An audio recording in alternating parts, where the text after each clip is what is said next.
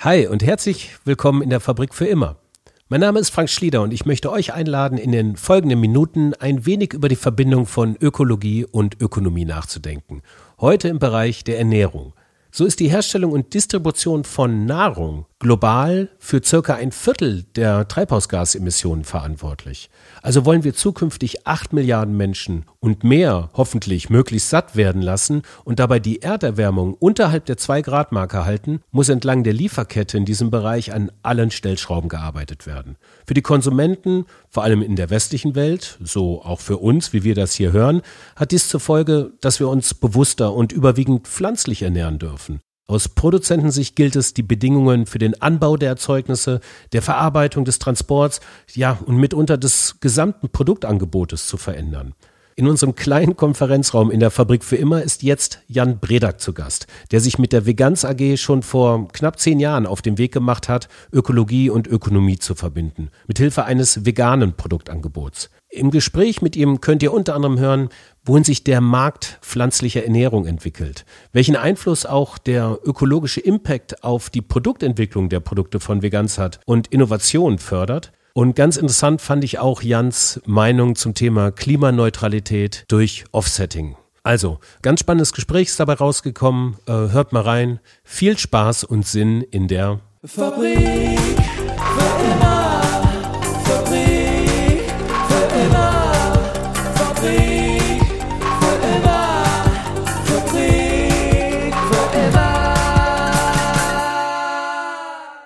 Ja, hallo Jan, grüß dich. Ich freue mich äh, heute, dich hier zu haben. Du bist der Vorstandsvorsitzende von der Veganz AG in Berlin und ähm, ihr, euch gibt's jetzt seit knapp zehn Jahren ungefähr. Ne? Da können wir gleich nochmal kurz durch, durch, äh, drüber reden. Ihr habt gestartet als, als äh, vegane Supermarktkette, seid dann ähm, in, ähm, naja, in so eine Eigeninsolvenz gegangen, wart dann Großhändler von veganen Produkten, bis ihr euch dazu entschlossen habt, selber auch Produzent von veganen Produkten zu werden und habt jetzt eine umfangreiche Produktpalette.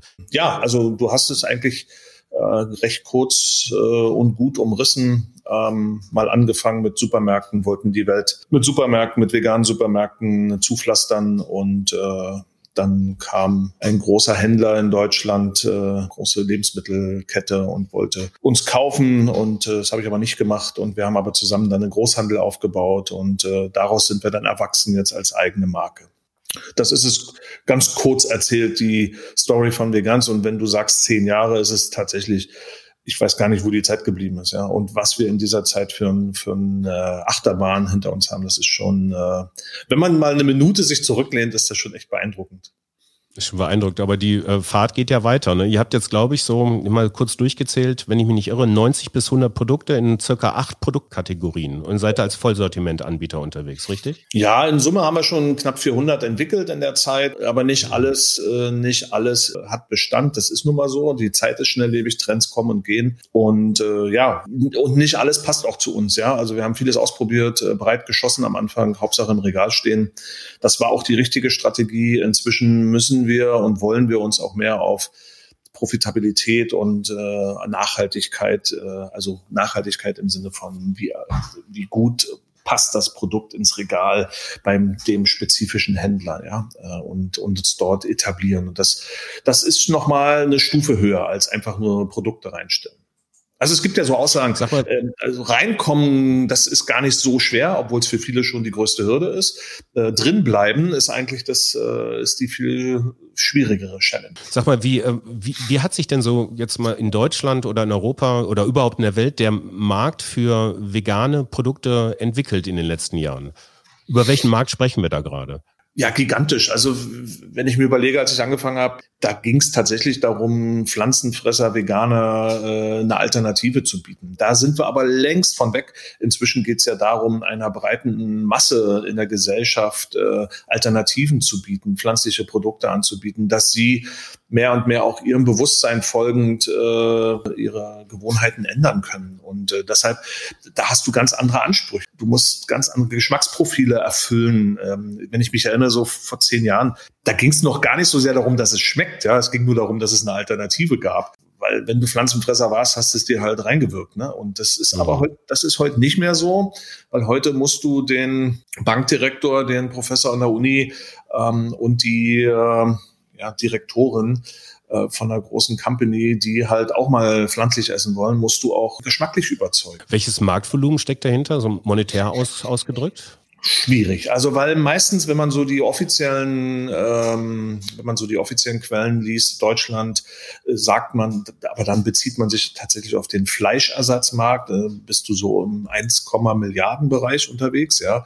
Aber äh, es ist ja mehr als Fleischersatz, ne? Also es ist wirklich wenn du die ganze Bandbreite dir anguckst, im Süßigkeiten, im Snacksbereich, im Pizza, im Lasagne und Käse und Milch und ach, dann, dann kommt noch eine ganze Menge mehr dazu. Also der ne, also wenn ich mir überlege, Nestle macht 100 Milliarden Umsatz, äh, dann weiß ich in etwa, äh, wo die Messlatte liegt, ja.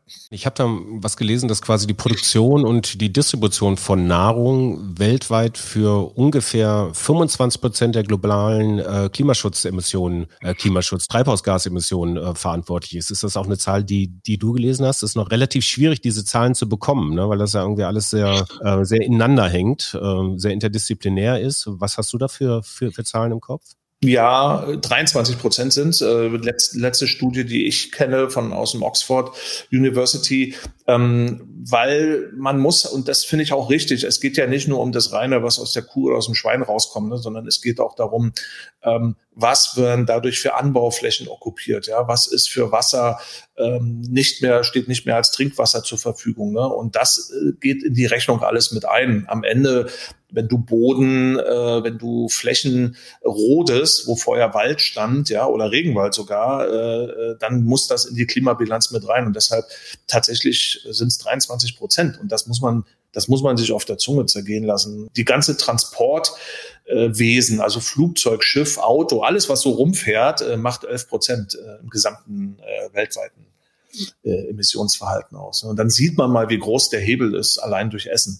Ja, ja. Und ein erster Schritt, diesen Hebel umzulegen oder zu verkleinern, wie auch immer, ähm, um weniger Treibhausgasemissionen auch in der Ernährungsindustrie freizusetzen, ist vielleicht auch den Verbraucher irgendwo ein Stück weit mehr zu informieren. Ihr, äh, so hat Oatly, erinnere ich mich, das geisterte die letzten Wochen ja auch durch die Gazetten, ähm, äh, eine Petition gestartet, letztes Jahr schon beim Deutschen Bundestag und war dieses Jahr ähm, im September vor dem Petitionsausschluss. Ihr habt euch dieser, dieser Aktion mit angeschlossen, auch weil ihr ähm, eure Treibhausgasemissionen mehr oder weniger ausweist, die ein Produkt, äh, also die, die Herstellung eines Produktes freisetzt und das in einem Eternity Score äh, ausweist. Das ist so eine Art Klimasiegel, oder? Siegel höre ich nicht gerne, es ist ein Score, ne? weil Siegel mhm. wird dir verliehen, äh, weil irgendjemand äh, meint, äh, du hast es dir verdient. Äh, bei Eternity ist halt das Obergeniale, äh, das äh, gemessen wird und verglichen wird mit anderen und dann wird gescored, ja. Also wenn du besser bist, kriegst du tatsächlich auch eine bessere Bewertung. Und das ist der große Unterschied ähm, zu einem Siegel, ja, Bio-Siegel oder einer äh, Fairtrade-Siegel, ja. Das kriegst du einmal verliehen und dann äh, hab Spaß damit. Aber wir müssen uns jedes Jahr neu beweisen. Jedes Jahr wird es neu berechnet. Jedes Jahr müssen wir unsere Produkte auf den Prüfstand stellen, ja. Und das ja das ist die Challenge und der, die geben wir uns und wir wollen, dass es möglichst viele andere auch tun. Das stelle ich mir so vor, dass ja aber unfassbar viele Datenpunkte, die da letztendlich einfließen müssen. Ne? Also ja. allein irgendwie, ähm, allein der CO2-Ausstoß, ich meine, wird wahrscheinlich, ich glaube, ihr haltet auch nach, wo diese Pflanze ähm, gewachsen ist, wie sie bewässert worden ist, mit welchen, mit welchen Energiemitteln und so weiter und so fort. Also das ist ja unfassbar komplex. Äh, wie, wie werdet ihr dieser Komplexität her? Das macht Eternity für uns tatsächlich. Also das ist ja der ihr Kernbusiness, dass sie eine Datenbank haben, die weltweit wirklich einzigartig ist. Über 3000 Studien, äh, womit äh, wirklich auf dem, auf dem Gramm genau der CO2-Ausstoß in einer Anbauregion XYZ be berechnet werden kann. Also das ist fantastisch, was die da gemacht haben. Auch vom Wasserverbrauch. Dazu kommt dann CoCheck, also in der Mixtur mit CoCheck und Eternity ähm, da kommt erst der Vergleich zustande, weil rein der Wert ist ein bisschen wertlos. Also wenn auf unseren Produkten draufstehen würde, verbraucht 500 Gramm CO2, puh, kann keiner was mit anfangen. Ja, das kann für das Produkt wenig, viel weiß keiner.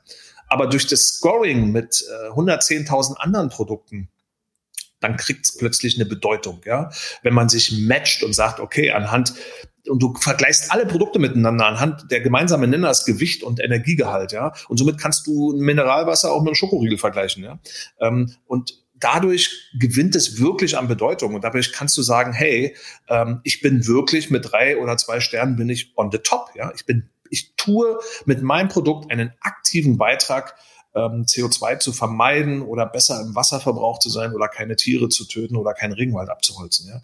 Und das das hat, glaube ich, den größten Mehrwert. Es braucht jetzt eine Zeit, bis das auch in den Köpfen äh, der Verbraucher angekommen ist. Aber wir haben mit Eternity schon echt Furore gemacht. Ähm, wir haben, wir waren ja die ersten, die es, wir haben es mitentwickelt. Also unser Part war dabei eher so diese ähm, Konsumerbrille aufzusetzen. Wie sieht das wie, wie, muss, wie muss quasi der Score aussehen? Ja, wie, wie macht man den visibel? Wie, wie kriegt man, wir haben nur fünf Sekunden Zeit am Regal. Fünf Sekunden, wo der Kunde zwischen zwei, drei Produkten entscheiden muss, nehme ich das oder das. Ja, und der, in diesen fünf Sekunden musst du ihm vermitteln, hey, ich bin das Produkt und habe die und die Eigenschaften. Und so sind wir halt, haben wir das wirklich riesige empirische Arbeit auch. Ähm, über 5000 Probanden, mit denen wir das äh, in, in online und auch hier in, in, physischen Sessions ausgearbeitet haben. Also dahinter steckt wirklich Gehirnschmalz, hat drei Jahre gedauert, darf man auch nicht vergessen. Ne? Also es ist jetzt nicht irgendwie war so, wir machen mal jetzt Eternity, sondern es ist wirklich ein Prozess gewesen, auch intern in der Firma ein Prozess, weil viele Menschen, auch Mitarbeiter, Mitarbeiterinnen hier mussten erstmal dieses Mindset auch inhalieren und sagen, hey, das ist unser neuer Maßstab, das ist unsere neue Messlatte. Danach entwickeln wir zukünftig Produkte danach werden Verpackungen äh, designt und entwickelt, ne? weil sonst äh, sonst wäre es wieder nicht sonst wäre es wieder nicht ehrlich äh, und authentisch. Äh, einfach nur messen, ja, und dann alle fünf gerade sein lassen, das ist, äh, das ist jetzt nicht unser, unser Ding, ne? sondern wir, mhm. das, wir, wir, wir leben und arbeiten äh, wirklich danach. Und wie gesagt, durch die Kombination CodeCheck, Eternity und wir jetzt als Enabler für den Markt da ist was richtig Geiles entstanden, äh, wo es jetzt auch gar nicht um Geld ging, ja. Also jeder hat was investiert. Ähm, und jetzt, äh, jetzt fährt die Maschine und ich bin mir sicher, das wird noch für Furore sorgen. Aber ich überlege gerade, also ich meine, das ist ja schon Arbeit, die auch stattfindet und die wird ja auch irgendwas kosten, auch das, dass ihr das auf den Produkten drauf habt. Ne? Also, ähm, also könnt ihr ein bisschen was oder kannst du ein bisschen was dazu sagen? Wie, wie ist das Preismodell dahinter? Das Eternity berechnet das für euch quasi. Ihr legt eure, eure ähm, Wertschöpfungsketten äh, transparent dar mhm. und, ähm, und, und dafür gibt's dann was, also so eine, so eine Gebühr dafür, dass das dann auf der Verpackung hängt? Genau, wir zahlen, das Preismodell habe ich sogar selber entwickelt, ähm, weil ich, okay. ja, weil als ich Eternity kennengelernt habe, war das ein NGO, das war irgendwie, die haben nie Geld verdient, die waren irgendwie, ja, also die nerdige Wissenschaftler, die was Tolles in der Schatztruhe hatten, die wussten gar nicht genau, was sie da haben. Ähm, und ich habe ihnen so ein, so ein Lizenzmodell äh, mit entwickelt, ja, oder habe ihnen Vorschläge gemacht, wie sie das machen können. Und das zahlen wir auch, ja. Also wir, wir sind jetzt nicht irgendwie, weil wir damit die äh, mit Geburtshelfer waren, sind wir jetzt nicht irgendwie bevorzugt. Es kostet pro Produkt pro Jahr 1300 äh, Schweizer Franken. Und das ist schon ne, bei 160 Produkten, ähm, da kommt was zusammen. Ne? Also da bist du ruckzuck mhm. bei 200.000 Euro. Mhm. mhm. Ähm, aber das ist es uns wert. Aber das ist ja nicht alles. Äh, da kommt ja noch mehr Geld dazu, ne? Weil wir müssen ja auch das gesamte Verpackungsdesign ändern, ja. Also die, die jährlichen Neuberechnungen. Es kann ja auch sein, dass da was Neues rauskommt, dann müssen wir es ändern. Ne? Also, und das, das sind auch nochmal Kosten pro Produkt, 5.000, 6.000 Euro, ja. Also das ist, mhm. das ist, ähm, das ist, wenn man sich das auferlegt, das ist eine Challenge für alle. Aber wir wollen das. Wir sind wir, wir, wir kommen ja von da. So ist ja auch mit Eternity die Idee entstanden. Wir sind purpose-driven. Wir wollen, wir machen Produkte für Klima, Umwelt, Tierwohl. Ja, das ist unser, das ist der Sinnzweck, warum es uns überhaupt gibt. Und Eternity ist quasi ein, ein Kommunikationsmittel, es nach außen zu tragen. Guck mal, guck mal, wir sind wirklich gut, ja. Also äh, mhm. so sieht's aus im Vergleich auch zu anderen. Ähm, und deshalb äh, kommen wir da auch gar nicht dran vorbei. Wollen wir gar nicht dran vorbeikommen. Und mittlerweile, ich habe es vorhin schon gesagt, ist der Eternity Score ist unsere Messlatte. Daran entwickeln wir Produkte. Und wenn ein Produkt die Kriterien nicht erfüllt, die wir uns äh, da geben, oder wenn wir, dann, dann machen wir es nicht. So einfach ist es. Oder wir versuchen Mittel und Wege zu finden, es irgendwie im Prozess besser zu machen. Ja. Und das, mhm. wenn über, stell dir nur allein diesen, dieses Movement vor, diese, diesen Change, äh, der da stattfinden könnte, wenn das viele, viele Firmen auch so machen würden, wenn die plötzlich anfangen würden, äh, anhand eines, eines Messwertes äh, sich auszurichten und zu sagen, ey, ich, ich muss das besser machen. Das ist doch Wahnsinn. Und, aber am ersten musst du erstmal messen. Wenn du nicht weißt, äh, was du da tust, du brauchst erstmal einen Orientierungswert. Und dafür ist Eternity und äh, CodeCheck bombastisch. Und äh, ich wünsche mir äh, und ich hoffe, ich, ich weiß, ich prophezeie, äh, dass wir an der Stelle äh, auf alle Fälle eine Veränderung erfahren werden. Ja, also diese Ziele, die ihr euch da vorgibt, ich weiß nicht, ich erinnere mich noch vage, die Pizza Verdura ist, glaube ich, bei euch im Sortiment eine der meistgefragtesten im Bereich Tiefkühlkost, glaube ich. Ne? Und mhm. äh, ich weiß, so um die 700 Gramm CO2-Äquivalente ähm, äh, äh, werden ausgestoßen durch die durch die Herstellung, Distribution dieser dieses Produktes dann. Ne? Ist das dann, äh, ist, also wollt ihr das in Zukunft quasi dann auch verringern? Ist das so eure interne Zielvorgabe, so auf unter 500 Gramm zu kommen? Oder auf äh, 100 Gramm oder auf 0 Gramm oder wie kann ich mir das vorstellen? Klimaneutral geht nicht. Also wenn heute Firmen sich klimaneutral, die machen das über Kompensationsmodelle, davon halte ich überhaupt nichts. Können wir gleich nochmal beleuchten. Also nein, ähm, äh, solange wir drei Sterne haben, heißt das, wir sind im Vergleich zu eben 110.000 anderen Lebensmitteln im Bezug auf Energiegehalt und Gewicht des Produktes sind wir, haben wir einen signifikanten positiven Ein Fluss, Eintrag ähm, auf CO2. Ja, also wenn du es jetzt auch in CO2 festmachst. Insofern bei drei Sternen, äh, da kannst du nicht mehr viel tun, gerade beim TK-Produkt, was ja eh CO2 lastig ist, weil du eben durch die Kühlung immer CO2 äh, auch auspustest. Ne? Das ist einfach so. Mhm. Das Produkt muss auf dem gesamten Transportweg in der Produktion äh, spielt da immer Kühlung eine Rolle. Deshalb haben Tief Tiefkühlpizzen tendenziell eigentlich sogar einen höheren CO2-Ausstoß. Unsere nicht, ja, weil wir eben äh, beim Sourcing extrem darauf achten, dass die Zutaten äh, eben aus Regionen kommen, äh, Anbaugebiete, wo kein CO2 äh, verblasen wird. Ja, Der, jetzt kommt aber die Schwierigkeit, weil du gerade die Pizza nennst. Ähm, wir haben lange Zeit unsere Oliven und Tomaten aus Spanien geholt. Ja, das war für CO2 super, weil sonnengereift, alles toll. Ja. Ähm, für, für das Thema Wasser war es eine Katastrophe. Und den Wasserverbrauch messen wir ja auch. Und Eternity berücksichtigt halt auch nicht nur, wie viel Wasser verbraucht wird, sondern ist in dieser Region, wo es verbraucht wird, Wasser knapp. Und das war leider so. Und deshalb hatten wir bei Wasser nur einen Stern. Also das heißt, unser Wasserverbrauch war unterirdisch. Was haben wir gemacht? Wir haben umgesourced. Wir haben, wir haben geguckt nach einer Quelle, wo wir diese Oliven und Olivenöl, sorry, und äh, Tomaten aus einer Region kriegen, wo Wasser nicht so knapp ist. Und ruckzuck hatten wir zwei Sterne. Ist jetzt auch noch nicht drei Sterne, aber wir sind, haben uns zumindest schon mal äh, um, ein, um eine Kategorie verbessert. Jetzt haben wir keinen negativen Einfluss mehr, sondern äh, immer, immer noch einen positiven. Und so funktioniert das heute. Oder unsere Cashews aus Indien. Wasserknapp, ja, sind wir nach Vietnam gegangen. Besser schon, aber immer noch nur ein Stern, ja. Ähm, was kannst du machen? Trinkwasser ist dort in der Region knapp. Cashews brauchen im Verhältnis zu ihrer Größe und Gewicht sehr viel Wasser.